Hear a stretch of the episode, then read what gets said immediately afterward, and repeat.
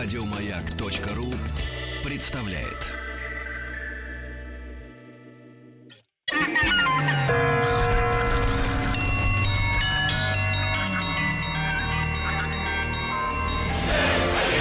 Русский мир. Истоки. Товарищи дорогие, А за русский мир вы у нас, Алексей Алексеевич, так сказать, зачинаете. да мало того, что я, даже э, Тим Даже не Кирби, я. даже Тим Да. Кирби будет сегодня отвечать за русский мир, потому что мы находимся здесь, э, в студии Маяка. Это Россия, товарищи. На самом деле, я чаще всего а, отвечаю за русский мир лучше, чем многие, кто говорит, говорят на русском намного лучше, чем я. Молодец, Поэтому- молодец, аплодирую тебе. Ты молодец, да.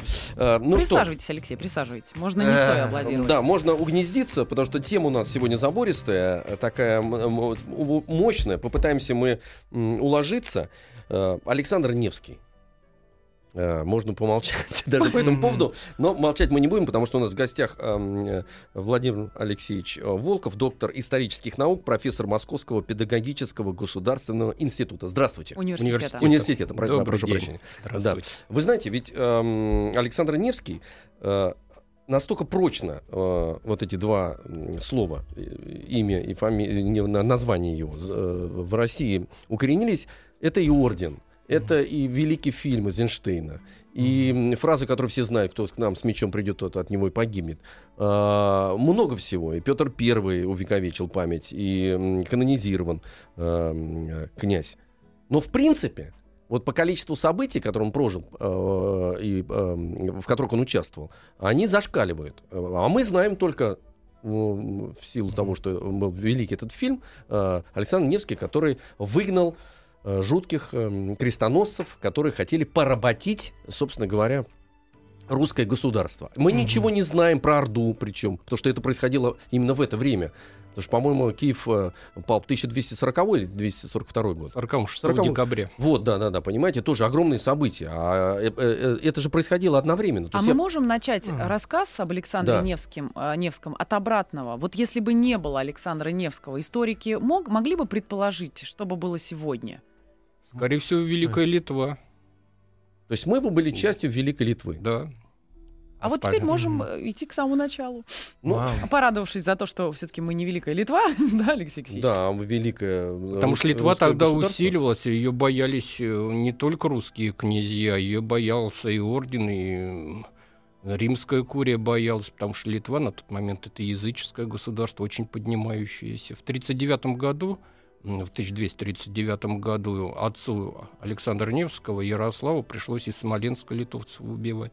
А это как раз вот именно период э, как раз рати монгольских, А вот, рати нашествий. да, да. А вот нюанс. Вы сказали, что это языческое государство. Вот это тоже какая-то, так сказать, новость, потому Ага. что эм, э, Невский отстаивал эм, православие, естественно. Безусловно. И Ливонский орден Безусловно. вторгся, так сказать, с намерением того, чтобы... Ну, э, Ливонский орден это такое понятие э, очень, потому что немецкий скорее орден. Немецкий, да. Вот вторгся. Ну и то вопрос большой. Э, Орден э, для ордена тоже главный враг это литовцы. Ну, всевозможные разные литовцы. Это не только, собственно говоря, Литва, это и Курши, это и Прусы. Там в это время как раз э, шло их обращение в католицизм, да, ну и подчинение, собственно говоря. А русский вопрос здесь постольку поскольку, поскольку русские князья не очень радовались усилению немецкого влияния на своих границах. Хотя сами и пригласили, конечно. Давайте с самого Мгм. начала. Алексей Алексеевич, вы же только вернулись из Переславля-Залесского. Да. Давайте пойдем э, «Русский мир. Истоки» называется наша программа. Мы можем э, понять, э, при каких обстоятельствах э, такая средняя температура э, По стране. по стране на тот момент появления Александра Невского. Можно, воп- я еще пару слов скажу. Здесь, мне кажется, очень важным, потому что, как ни странно, мало знают, но есть некоторые вещи, которые нужно сразу оговорить. Ну, во-первых, Александр э, Ярославич, давайте вот так называть, потому что Невским он станет только в XVI веке, в степенной книге его первый раз наз- назовут Невским. Александр Ярославич – это, во-первых, первый русский князь, который получил это имя. То есть до него ни один князь имя Александр не получил. И, ну, сами понимаете, если бы, наверное, не очень удачно он действовал, то, скорее всего, и не было бы больше князей с таким именем. а потом и князья, да потом и императоры три Александра, это во, всем, во многом наследники его имени и его славы. Начнем с этого. Во-вторых, современники чаще всего его звали как «Грозные плечи». И мне кажется, что это название более такое эффектное и интересное. То есть Александр Грозные плечи. Действительно, страшен для врагов, страшен для недругов, принципиальный очень товарищ. Он собственного сына отрешил от власти Василия, когда тот пошел против него, и никогда он больше даже князем не был, то есть удел у него никогда не был, старшего сына. Но, Но не убил. ну, сына не убил, за что же его убивать? Ну, ну вот. в предыдущих э, этапах исто- русской истории там было были много случаи, конфликтов между родственниками. Были случаи, были, ну, в данном случае нет. Но принципиальность показал, и э, с новгородского княжения свел, и больше княжение ему не доверял. Хотя это от первой жены. Там пошло наследование уже по линии второй жены, Рязанской княжне. Вот этот момент очень важен, мне тоже э, кажется. Потом вы действительно сказали, что у нас выпячивается все время только, конечно, вот, противостояние со шведами и с немецкими рыцарями. Хотя действительно это и противостояние Литве, особенно здесь 1245 год, пять ратей он совершил на Литву, и очень серьезные там бои были. Ну и, конечно, ордынские отношения, отношения с Ордой. Вот э, знаете, я на что бы обратил внимание? Ведь Александр э, Ярославич, грозные плечи, да, это князь, который э, наиболее дискуссионен, если можно так сказать. То есть э, очень серьезная критика последнее время, и профессиональная критика э, идет в адрес именно этого князя. Угу. Я тоже очень долго думал, почему, и понял, что это первый князь-антизападник, если так вот современным языком говоря. То есть с него и начинается вот эта э, антизападная традиция в, в русском таком политике, если можно Но сказать. Но они не выбрали католическую церковь.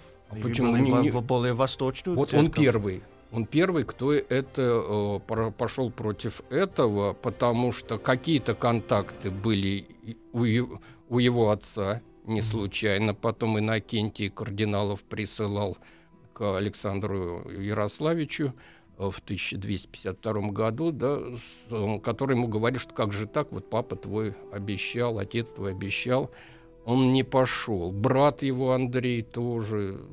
Даниила Галицкий корону принимал от Иннокентия IV. Александр Ярославич, вот он первый, который принципиально вот идет по другому пути, по пути именно как раз антизападному. И здесь его церковь абсолютно поддержала. Вот митрополит Кирилл, он же митрополит Киевский, он в Киеве находился, он очень долго с Данилом Галицким сотрудничал. Но когда вот именно Данила начал с папской курией, с Ватиканом контактировать, он уехал э, в Суздальскую Русь и больше никогда в Киеве не появлялся. Ну, так, может быть, наездами ненадолго. Но э, вот это, это знак. И вот и, именно он потом и, и у прославления, скорее всего, стоял э, Александра Ярославича здесь. Вот именно вот на этот момент, мне кажется, надо обращать. А почему он так решил? такую позицию? Хороший, кстати, вопрос, и тоже здесь все непросто. Видимо, он понял, что Запад ничем не поможет. Ведь когда э, Иннокентий IV э, корону прислал галицкому князю, он обещал ему, что поднимет всех королей на помощь ему против монгол. Ни один король не поднялся. Mm. То есть, скорее всего, на этом опыте Александр и убедился, он понял, что просто будет использовать. Запад, он же слаб был тогда, они между собой не могли поладить. Угу. Император, германский, германский император с Римом схватился не на э, шутку. Даже в той же Ливонии, да, у них там орден э, с э, рижским епископством, конфликтовал с датчанами. Они в это время еще и э, свои восточные земли э, после, после крестовых походов э, потеряли же. Э, да, выгнали да, оттуда. Да, да, да, да. И крестовые походы, они просто э, силы Запада и, и, ну, истощили, если так можно сказать. Поэтому Александр, вот с одной стороны расколотый, никчемный Запад, да, с другой стороны мощнейшая Монгольская империя, империя. да. Угу. Он же, Александр Ярославич, был в Карка, до, до Каракарума добрался, до столицы Монголии. Он видел, проезжая все эти бескрайние просторы, ну, какая-то мощная сила, и он понимал, что да, пойдешь вот э, на сотрудничество, тебя сотрут в порошок и вообще не будет ничего. А вот смотрите, вопрос интересный. То есть э, ситуация сама по себе очень сложная, вот такая геополитическая. С одной стороны, э, давит Запад, принуждает э, к принятию католицизма, э, к принятию неких более плотных контактов, вот как вы сказали, что мы, да, ты давай, мы тебе потом поможем, как обычно. Да, Главное да, да. обещать. А с другой стороны находится колоссальная мощь государства, я имею в виду монголы, это монгол, да. да. Значит, ему надо было решить две проблемы, на мой взгляд. Это уничтожить вот это вторжение, попытку вторжения Запада и в то же время выйти на какие-то э, вменяемые отношения с э, монгольской империей. Совершенно верно. Вот что он первый делал? Он сначала Запад-то нейтрализовал, да, получается? Ну, это вынужденные были, э, вынужденный нейтралитет. По-моему, он под конец даже уже как-то с презрением к этому делу относился. Он понимал, что ему Запад не угрожает, а Восток — это реальная угроза. Угу. Очень страшно. Угу. Ну, Батыева рать, Неврюева рать, это еще а, не говоря о последующих страшных вторжениях. Это раз, а во-вторых, э, Восток в то время был веротерпим. Ведь мы, э, Орда когда становится действительно принципиально страшным врагом? Она становится только в XIV веке, когда исламизация идет уже Орды. Вот тогда, да, тогда э, резко и начинается уже проповедь церковная потому что э, сотрудничать э, с Ордой, где все религии признаются, где есть сарайское э, епископство православное, значит, это как-то еще э, возможно. Но подчиняться э, ханам, значит, которые мусульмане, здесь уже есть принципиальная а если, а если вот сказать... Узбека да, да, да, да, сказать вот э, о том, что, например, мы говорим только об Александре э, Ярославовиче, но в этот момент ведь э, несколько существует центров силы. Э, да, почему так получилось, что именно он на себя взял обязанность и уверенность в том, что нужно, а, сохранить православие и сохранить э, э Русь, и, э, и б, выстраивать взаимоотношения с Востоком. То есть он что, самый был мощный в этот момент, э, князь? Э, а это определялось прежде всего финансами и военной мощью. Может быть, даже сначала военной мощью, потом финансами.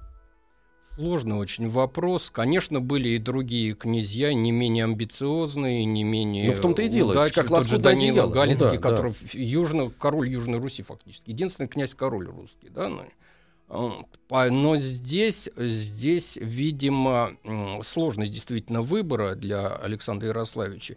А почему он, видимо, держится за Новгород? Это действительно финансовые ресурсы очень сильные. Новгород не разоренный город, поэтому, несмотря на то, что у него с новгородцами были очень сложные отношения, очень сложные отношения. Ведь здесь есть одна загадка, для меня она тоже была очень долго загадкой.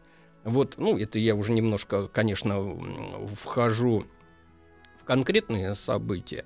Вот смотрите, э, возвращаясь к тому, с чего сегодня начали, да, то, что он, совре- он современник событий величайшего значения. То есть, например, э, в три года это калка, да, в четыре года э, рыцари берут э, Юрьев и превращают его в дерб, да, потом э, вторжение Батыева, значит, он тоже в Новгороде, вот не дошел шел Батый до Новгорода, а дошел бы, может быть, мы Александра Ярославича уже не знали бы никогда, потому что, скорее всего, пеплом бы там все э, покрылось. Вот очень много всевозможных всяких событий. Э, здесь, конечно, и удача, а, с одной стороны, на его стороне, но с другой стороны, с другой стороны действительно очень сильный политик. Он и военачальник, скажем так, не рядовой, мягко говоря, да, очень выдающийся полководец. Но он очень сильный политик. Он э, сумел, он сумел вот э, эту линию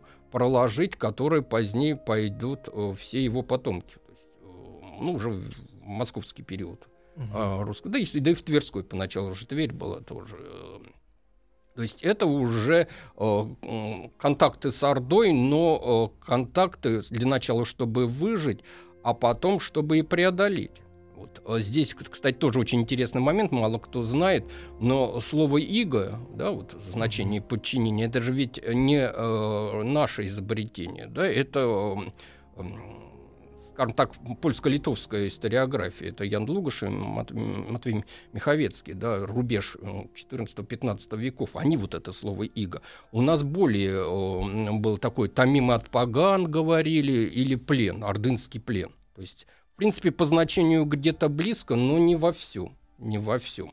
То есть угу. э, здесь вот психология мы в плену, да, но из плена можно э, вы, вырваться. А да. что из себя представлял плен? Потому что, смотрите, есть две точки зрения, причем одна всегда была доминирующая. Татаро-монгольская ига — это мрак, это порабощение, это э, поборы, это убийство, изнасилование. Вот одна картина. А потом всплывает другая совершенно картина, что, оказывается, отношения были более тонко настроенные, э, и э, и Ига, как таковой, и монгольское государство представляло собой прежде всего некую стройную систему, которая и в свое время цементировала русский мир, потому что они первые принесли именно условия взаимоотношений между князьями. Правила игры, наверное, да. скорее. Можно вот так. так сказать, да. Ну, я говорю, действительно сложный вопрос, потому что были эксцессы, причем дикие эксцессы, когда там вырубались и вырезали, вырезались непокорные. То есть непокорство подавляло жест, э, жесточайше. Брат Александра Ярославича, Андрей, здесь мог это, ну, два брата, вернее, Андрей и Ярослав, они восстали и пострадали за это дело. Но э, действительно угроза объединяет. Угроза объединяет и, и сплачивает. То есть ибо появляется цель. Да? То есть вот смотрите, плен, выйти из плена. То есть на э, сколько у нас вот этот плен нашим языком говоря, или польско-литовским иго продолжалось почти четверть тысячелетия, 240, 200, ну там лет, четверть тысячелетия, то есть под э, властью паган, тамим от, от паган, да, то есть э, это э, иное, ин, ин, иной бы, скажем так, социум бы исчез, и мог бы исчезнуть, как исчезли э, там в степи значит, многие там народы значит, перевали, перев, были переварены в этом э, котле ордынском и превратились в совсем дру- другой. То есть устоять и значит, выйти потом победителем, там создать государство могучее, это же ведь не просто так. То есть здесь вот это, ну, не, может быть, это, конечно, излишне. Вот его, здесь можно вспомнить значит, учение Станиславского сверхзадачи. Да? Вот, а, образно говоря. То есть э, вот, э, вот это, значит, великий был путь, который привел. То есть без... Прекрасно, вот, кстати говоря, вы тоже вначале сказали, да, тоже и о Петре, и о других императорах. Они-то вот как раз Александра Невского э, значение для себя, для своего величие прекрасно понимали. С него начался путь, и здесь ему благодарность как раз вот они выказывали и высказывали. И понятно, почему, да, вот и скепсис у ряда и историков, и публицистов есть, потому что это разрыв с европейской уже политической моделью идет стопроцентно.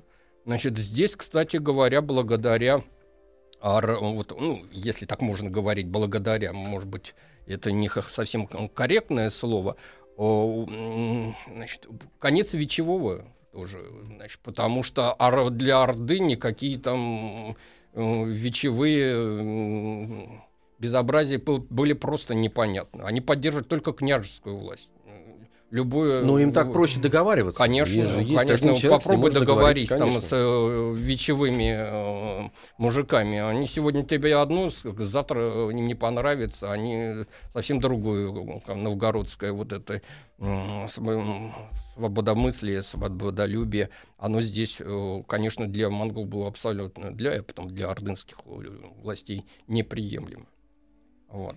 Поэтому борьба там шла не на шутку и очень серьезно. И создавалась вот эта модель, действительно, модель, как вот правильно вы в начале сказали, русского мира, которая идет э, именно оттуда. Поэтому здесь в этом, переварившись в этом сложном, страшном времени, и потом стали вызовом возрождения, можно даже сказать, началось оттуда. Ну что ж, сейчас мы сделаем перерыв, прервемся на новости, э, значит, подышим. Я напомню, что у нас в гостях Владимир Алексеевич Волков, доктор исторических наук, профессор Московского педагогического государственного университета. А вспоминаем мы сегодня, э, точнее, открываем для себя заново еще раз Александра Невского.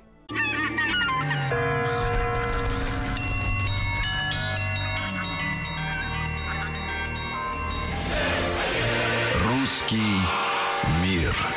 Истоки. Продолжаем наш м, удивительный разговор. У нас была пауза, но у нас она не заканчивалась. Э, мы разговаривали в закулисье. Мы слышали, Алексей Алексеевич, династия Юань. Это я блеснул, да, да, да. Я да, Хубилайхана да. даже вспомнил. Да, не а, да. А, я думаю, что Владимир Алексеевич Волков оценил доктор исторических наук, профессор Московского педагогического государственного университета. Но э, еще раз добрый день. Я думаю, что добрый день. и Сергей э, удивляет всех своими знаниями. Сегодня ваша очередь, Алексей. Конечно, да, да. Продолжайте. Продолжаем. Да, мы говорим об Александре Невском и чуть-чуть задержались в этой атмосфере. А, Владимир Алексеевич говорит, а мы э, никак до битвы-то не до... самое главное это э, ратный подвиг. Побоище, да. Говорят побоище. Побоище, да, ледовое побоище, да. И тем более оно действительно очень ярко его запечатлели э, э, художественно, э, с музыкой Шестаковича, между прочим. Да, и да. там как раз образ э, Запада. Там есть, такая, есть такой кадр, когда играет орган, над ним склонился совершенно жуткий монах. У него такой ну, ну, кривой нос. И вот это то, что э, ожидала Русь, когда вот эти страшные э, капуцины придут сюда и э, поработят. И тут появляется герой. Э, потрясающий красивый герой. Вопрос. Мы были, конечно, принципиально другие, но э, в военном отношении мы с вами говорили здесь о том, что монголы э, очень серьезно отличались. Это такая мобильная, мощнейшая, волнообразная армия, которая может все стерпеть. Стрелец на коне. Да-да, все время на коне, да, да. Их, их невозможно было даже расчленить. Это как свинец э, расплавленный, который заливался, приобретал форму государств, куда они вторгались. А что из себя представляла в этот момент армия э, Александра э, и э, армии эм, э, Запада? Ну, э, русские княжества, э, рус, ну, традиционно на тот момент ядром войска это дружинная. Э, дружина княжеская, профессиональные воители, очень хорошо подготовлены, очень хорошо вооружены. Непло, неплохо вооружены были, как ни странно, это городовые полки. То есть, когда мы говорим об ополченцах, невольно возникает вопрос, что это какие-то слабо вооруженные отряды, чуть ли там не с дубинами, а со слопами. На, на самом деле нет. На самом деле нет. Городовые, не случайно, это и новго, отряд новгородских бояр, жители люди, э, это, скажем так, уж те же прообраз будущих ушкуников, это очень хорошо тоже в военном плане подготовлено. Конечно, э, дружинникам и рыцарям западным они уступав, уступали очень серьезно, но э, ополчен, как ополчение, как городовые полки, рати, они очень я лично бы оценил неплохо, высоко их качество. Запад в данном случае, в Запад, если мы берем а, орденские войска, орденские войска, то орденские войска, орден, дисциплина, здесь к рыцарской доблести добавлялась еще и дисциплина что, собственно говоря, тоже э, повышало это качество. Э, в Прибалтике очень неплохо показали себя э, именно как раз э, рыцари, и не случайно они здесь, э, Прибалтика, в общем-то, за ними и осталась. В основе своей да. это пехотинцы или всадники? Конница, конница. Пехота еще очень не скоро, до появления, скажем так, комбинированного оружия, там, алибард или годендак, а, значит, пехота с рыцарями, конечно, э, справиться не могла. Вот, э, забыли третье составное. Здесь еще у нас литовцы, как мы видим. А ведь литовцы э, тоже очень высоко, э, высокоэффективно у них было войско. Не случайно именно они разгромили меченосцев 1236 году в битве при Сауле, под Шауляем нынешним. после чего и пришлось модернизировать орден меченосцев, а Григорий IX пришлось объединять его с Тевтонским орденом, чтобы хоть как-то сохранить эту боевую силу. И, да и сохранить, собственно говоря, Прибалтику за собой, иначе могли потерять. То есть э, войска э, очень качественные со всех трех сторон. И угу. вот э, здесь в данном случае очень часто играла роль именно как раз качество командного состава. И вот если уж мы к битвам переходим, я бы начал здесь битвы не следового побоища, хотя, конечно, это кульминация.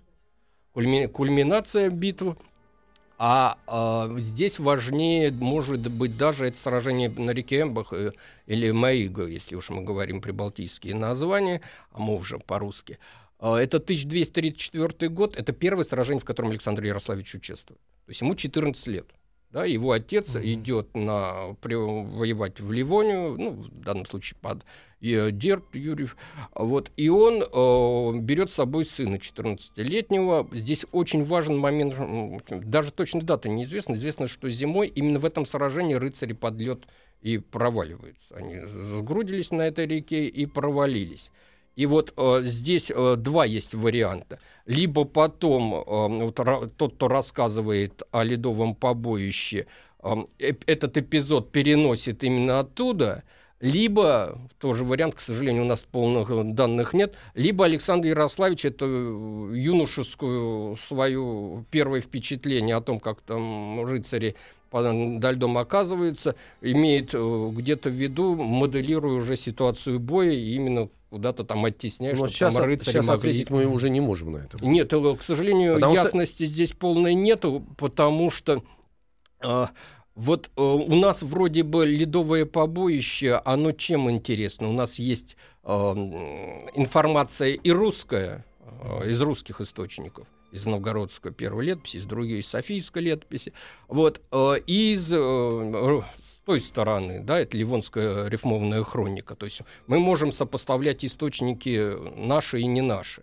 Вот, например, тот же, о той же Невской битве мы можем говорить только э, на основе жития, жития Александра Невского и новгородской летописи, потому что шведских, в шведских документах не сохранилось описание этого. Вроде бы это так, но э, нас, э, настолько подробно и, и интересно именно как раз именно Невская битва э, подробно изложена с э, именами, с, с приведением подвигов, и нас и очень скупо изложено как раз э, ледовое побоище. То есть здесь очень информация, здесь даже у немцев и то более ярко и красочно, как они там несчастные один против 60 бьются, как там э, Хотел спросить, да, насколько сильно расходились показания. А, да, соотношение, кстати говоря, какое было в войсках?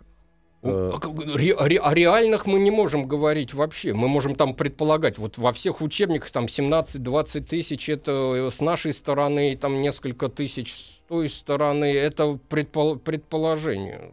Рыцари, если мы говорим о ледовом побоище, там их э, несколько десятков, скорее всего, было. Другое дело, что плюс сюда плюсуем кнехтов и плюс э, под, подвластных эстов, да, вот их войска, которые в составе войска. Поэтому вот мне всегда, конечно, умиляло, когда мы вот эту свинью изображаем, да, в картографическом варианте, то есть э, рыцари, кнехты. Меняется, имеется в виду ну, построение. Да, просто, тупой, чтобы, да, да, да, этот клин, который обращен э, острием к, русски, к русским. Вот он изображен, да, немцы, рыцари есть, э, кнехты есть, там, знаете, а где, пардон, эсты, значит, их ну, Потому что рыцари полки. интереснее. Тем более... Но их было, по-моему, очень мало в патенте. Рыцарей вообще мало было. Да. Рыцарей вообще мало. Там на всю Англию, там, по-моему, порядка полутора тысяч э, рыцарей на, то, на тот момент. А тут периферия э, Европы того времени. Поэтому здесь мы не, мы не будем говорить. То есть вот, например, когда вот любят приводить тоже историки факт, что когда взяли рыцаря, ведь первопричина ледового побоища это что? Это удар по Пскову. То есть немцы посадили там своего князя-подручника Ярослава Владимировича, бывший псковский князь. У них долгое время жил там на, на, на территории, э, был такой Аден под э, замок нашего Медвежья голова называли. Они ему дали его. И вот при удобном случае они посадили... Почему, кстати, так из Бурска и Псков, скорее всего, быстро рыцарями были взяты, хотя города очень крепкие за, а практически за один день берут э, из Это протекторат практически, да? А, это потому, что там сторонники этого Ярослава Владимировича князя, что в Новгороде, что в Пскове всегда две партии. Угу. Всегда две партии. Одна смотрит на Суздаль, другая на своих э, западных контрагентов. И угу. с ними вполне э, уживается когда был, был случай, когда новгородцы ходили, хотели на Ливоне идти в, в поход и послали к псковичам, псковитяне им сказали, а не пойдем, мы, мы с ними очень хорошо эм, торгуем, зачем нам это? И поход сорвался. И это, это не, не единичный случай. Поэтому, когда вот пришли, посадили, и вот э, тогда, когда они Ярослав Владимирович, э, когда с его помощью, скорее с помощью его сторонников, они берут э, Псков, вот тогда двух ры... гарнизон оставляется два рыцаря в Пскове.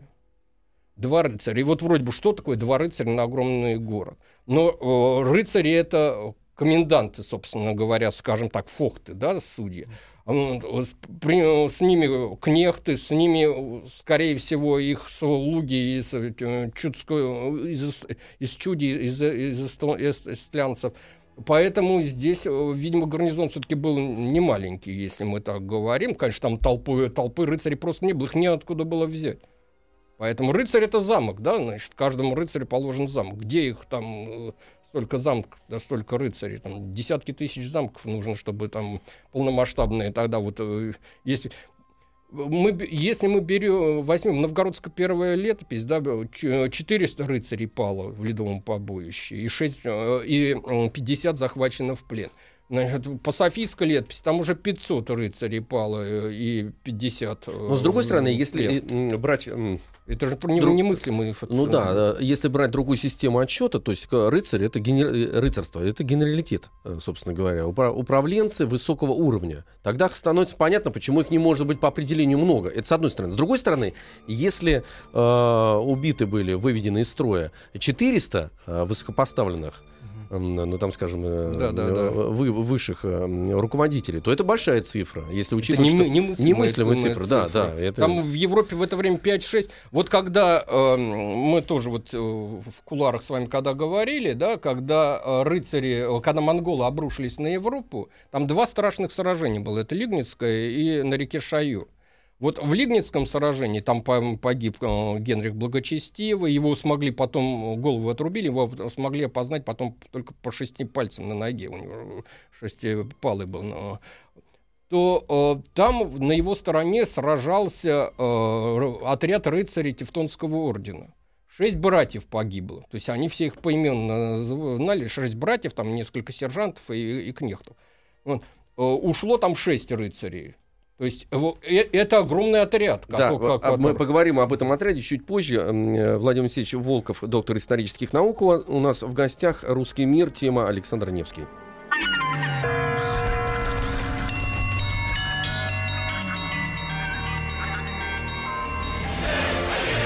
«Русский мир». Истоки.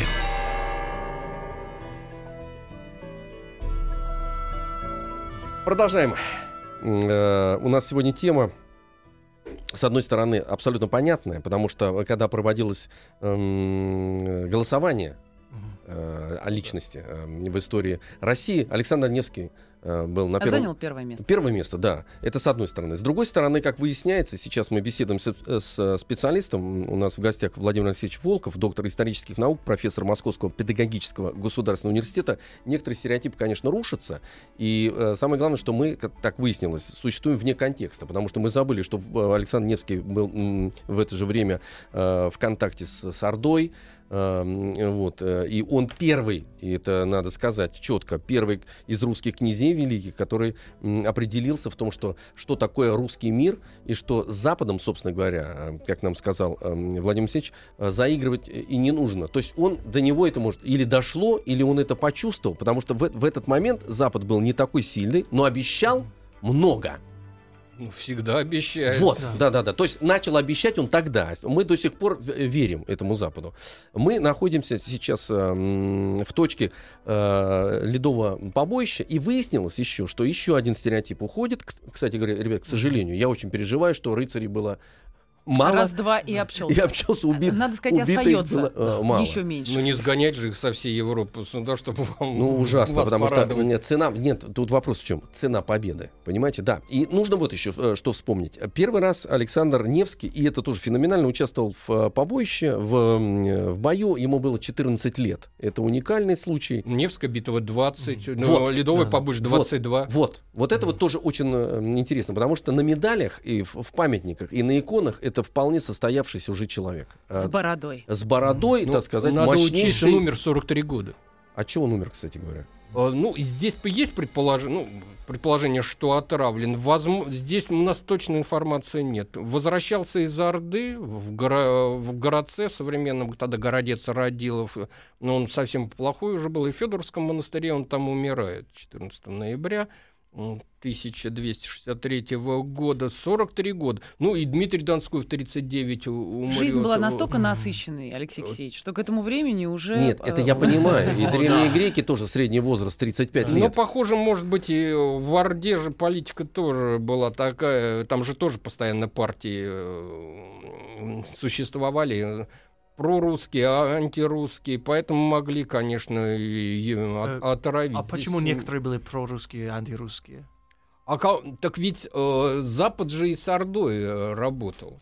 Несколько посольств Запада было, это плана Карпини, Рубрук, это не, не все, кто там побывал, это те, только те, кто оставил достаточно подробные, скажем так, донесения о том, как они там побывали. И э, то, что для историков, это, конечно, позитивно, огромная информация о том, что значит, хан сидит на Э, костяном троне, который русский мастер э, Козьма сделал, и, и масса других описаний столиц, описаний пути. Это очень важная и нужная информация. И в том числе они действительно э, работали э, с Ордой, чтобы тоже привлечь их на, на свою сторону. А что касается изображения Александра Невского, вот, э, в общем-то, они все похожи, если э, Ну, по-моему, там Черкасова взяли просто да. его светлый образ э, и ну, запечатлели. Правдивее ли эти образы? Нет, конечно. Даже вот титулярник, это э, изображение его в титулярнике, это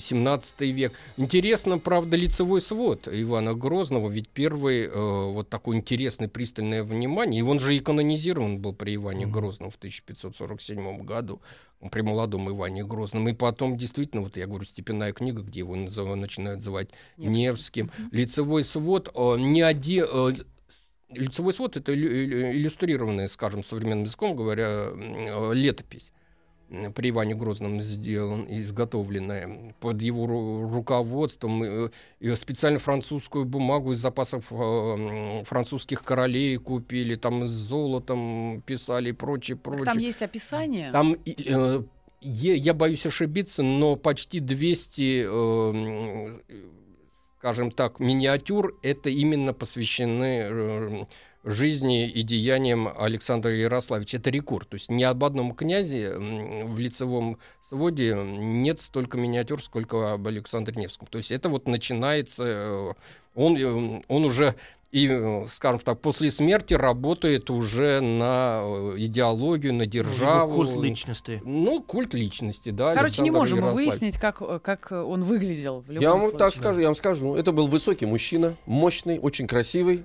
Э, в... Мы не сможем. Дело в том, Может что быть, мощи карликом. хранятся. Можно было бы... Э, Восстановить э, гипотетически. Да, но в, там сложная задача. Он долгое время покоился в рождественском монастыре во Владимире.